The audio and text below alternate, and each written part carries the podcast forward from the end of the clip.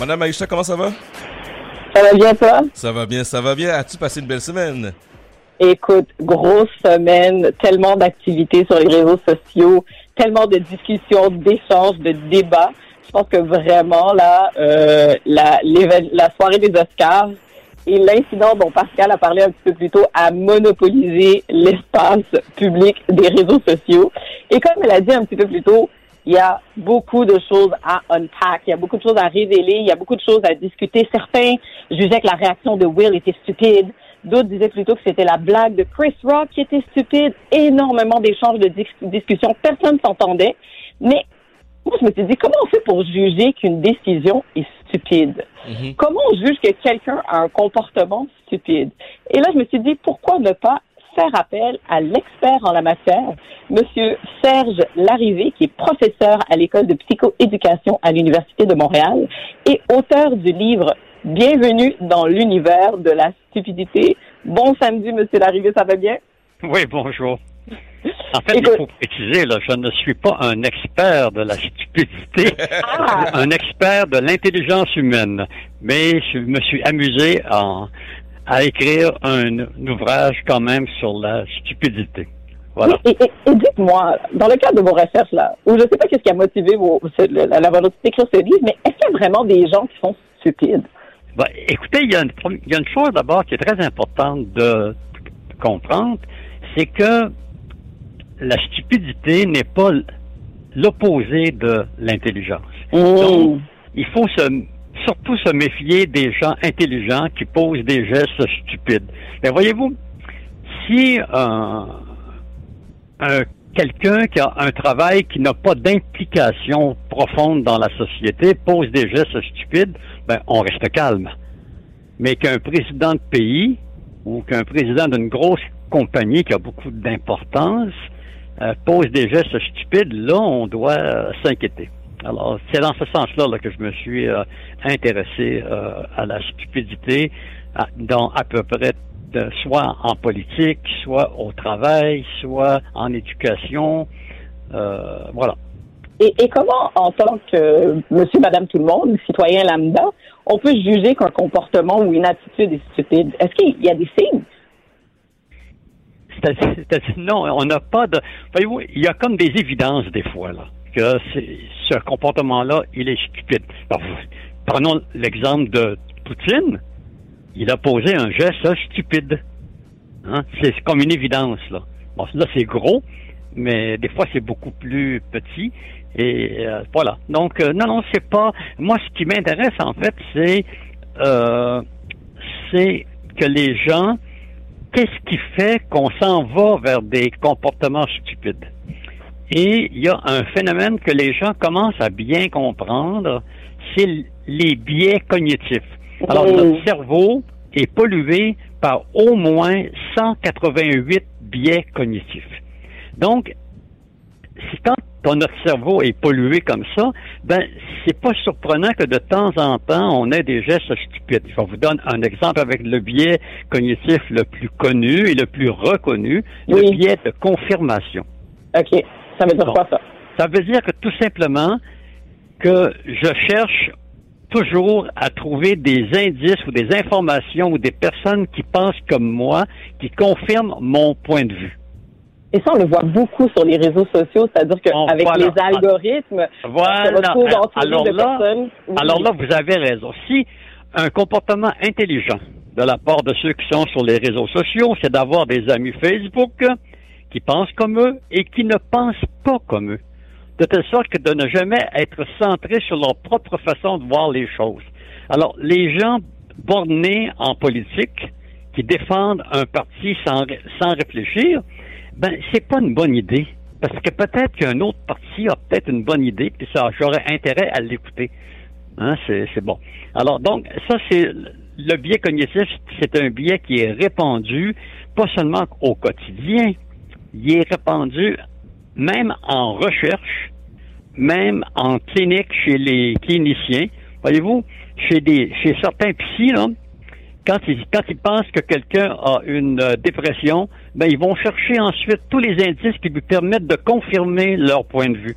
Alors que c'est le contraire qu'on devrait faire. On devrait chercher des indices qui nous permettent de penser qu'on a tort. Si on n'en trouve pas, c'est qu'on a temporairement raison, la science étant biodégradable. Et vous parlez de recherche. Vous disiez tout à l'heure que, en fait, faut faire attention, la stupidité n'est pas euh, le contraire de l'intelligence. Et on poursuit euh, et on complète la portion de définition de notre, notre échange. Qu'est-ce que l'intelligence alors dans ce cas-là? Ah, qu'est-ce que l'intelligence? Là, vous posez la bonne question. Bon, il y a du monde qui prétendent que l'intelligence, ça ne se mesure pas et qu'on ne peut pas la définir. C'est complètement faux. L'intelligence, si je résume là, très très rapidement, c'est notre capacité à résoudre des problèmes. Et cette capacité-là, de, de l'intelligence, là, les tests de quotient intellectuel, ce qu'on appelle les tests de QI, euh, la mesurent très bien. Et contrairement à la rumeur urbaine, ces tests-là sont valides et fidèles. Ils sont très, très bien faits.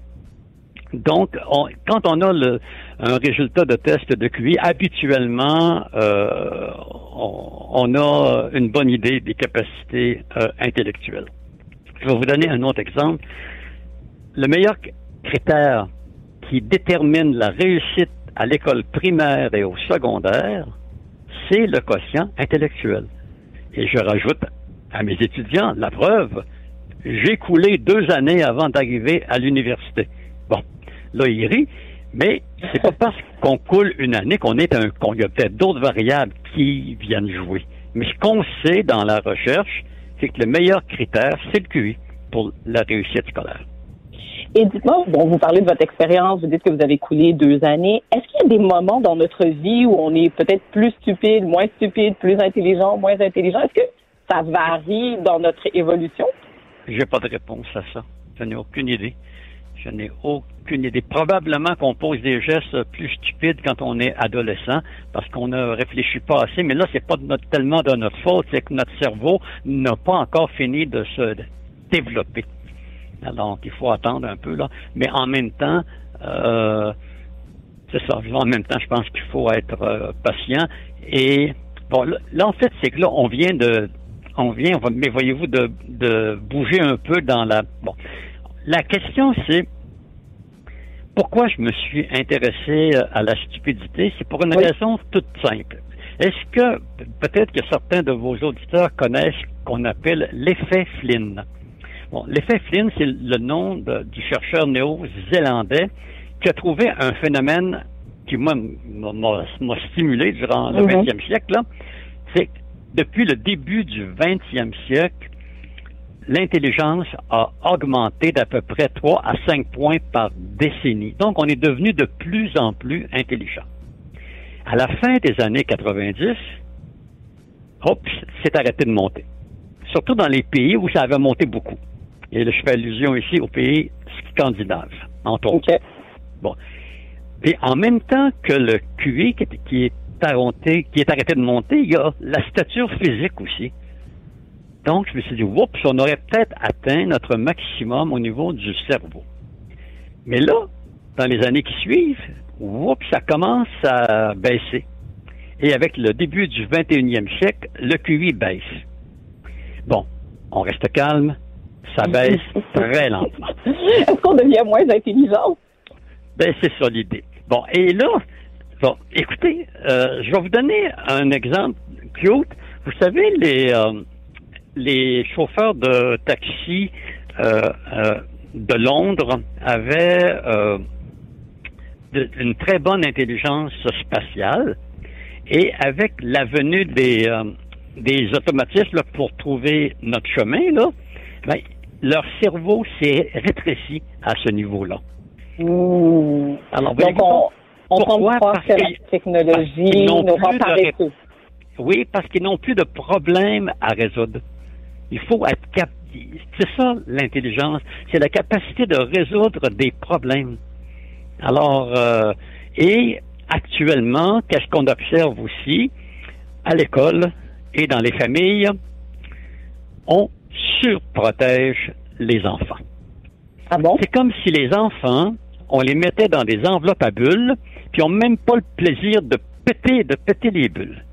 On veut plus qu'ils coulent d'années, on veut plus qu'il y ait d'échecs. Hein? On surprotège l'estime de soi, qui est un concept qui m'énerve au plus haut point.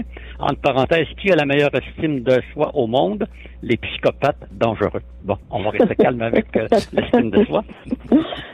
Et, donc, euh, et on fait une pression énorme sur les parents pour qu'ils soient de, des parents parfaits. Effectivement. S'ils veulent être des parents parfaits, il faut que leurs enfants soient parfaits aussi. Ça n'a aucun bon sens. On peut-tu fiche la paix aux enfants? Et les, enfants. Être des enfants. Écoutez, j'ai une autre question aussi. Selon vous, est-ce que le niveau d'éducation est proportionnel au niveau d'intelligence ou de stupidité d'un individu? C'est important pour moi de vous poser cette question-là parce que je pense que tout le monde a quelqu'un dans son entourage qui a des hautes études, une maîtrise, un doctorat, mais parfois pose des gestes ou ont des réflexes qui pourraient nous sembler stupides, mais pourtant ils sont vraiment éduqués. Ben oui, mais, ça, mais c'est possible, bien sûr. Mais c'est pas parce que je pose un, j'ai un comportement stupide que je suis stupide. C'est ça l'affaire, là. Les comportements, il y en a de toutes sortes, et à certains moments, on, a des comportements stupides, puis voilà. Bon, ben, ce qui serait grave, ça serait de rester dans ces, dans ces, dans ces comportements-là. Tout à fait. Et euh, en fait, ce qui est intéressant, c'est que dans le cadre de votre livre, Bienvenue dans l'univers de la stupidité, non seulement vous mettez de l'avant euh, quelques euh, raisons derrière ça, mais il y a aussi des pistes de solutions dans, vers la fin du livre. Et moi, je me suis interrogée, quelle était votre ambition, en fait, derrière la rédaction de ce livre, Bienvenue dans l'univers de la stupidité? Est-ce que c'est donner des pistes de solutions? Je voudrais vous entendre là-dessus. Ben, C'est-à-dire que, dans, écoutez, pour moi, c'est pas compliqué, là. C'est-à-dire qu'il faut éduquer maintenant. Si j'avais de très jeunes enfants maintenant, là, je valoriserais encore plus leur capacité de douter, leur esprit critique, de ne jamais accepter des choses d'emblée, de poser des questions pour comprendre, euh, etc.